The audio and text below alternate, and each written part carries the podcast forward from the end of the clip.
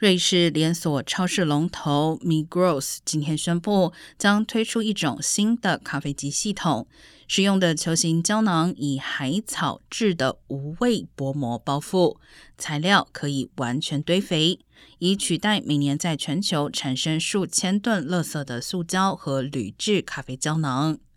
Migros 表示，其球形咖啡胶囊称为咖啡球。该公司指出，包括咖啡球与称为 Coffee B 的特制咖啡机系统，预计今年内先在瑞士和法国推出，明年将接着在德国上市。